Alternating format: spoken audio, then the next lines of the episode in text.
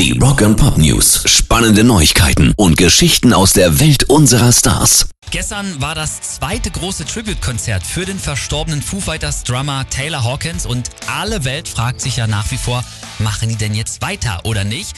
Und da hat jetzt der Gitarrist angedeutet, es könnte weitergehen mit folgendem Satz. Ich denke, es wird viel um Taylor gehen, wenn wir jemals wieder eine neue Platte machen. Das jemals klingt noch ein bisschen zurückhaltend, aber insgesamt rechnet Chris Shiflett, so heißt nämlich der Gitarrist, damit, dass es weitergeht für die Foo Fighters. Rock and Pop News. Und das hier ist erstmal eine Nachricht aus der Hölle.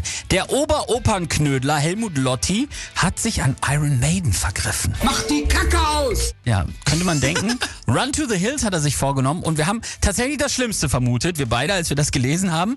Am Ende hat er die Musik an sich immerhin unangetastet gelassen, nur für den Gesang fehlt ihm am Ende einfach die Luft, das hört man.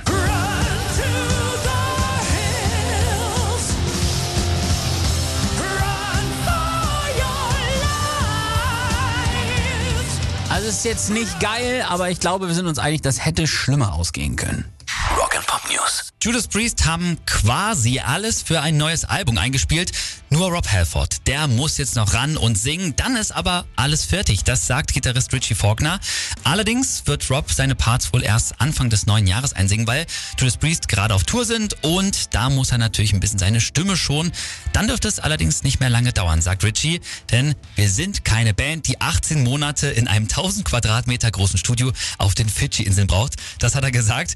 Finde ich sympathisch. Ja. Also, Mitte 2023 sollte dann der Nachfolger von Firepower da sein.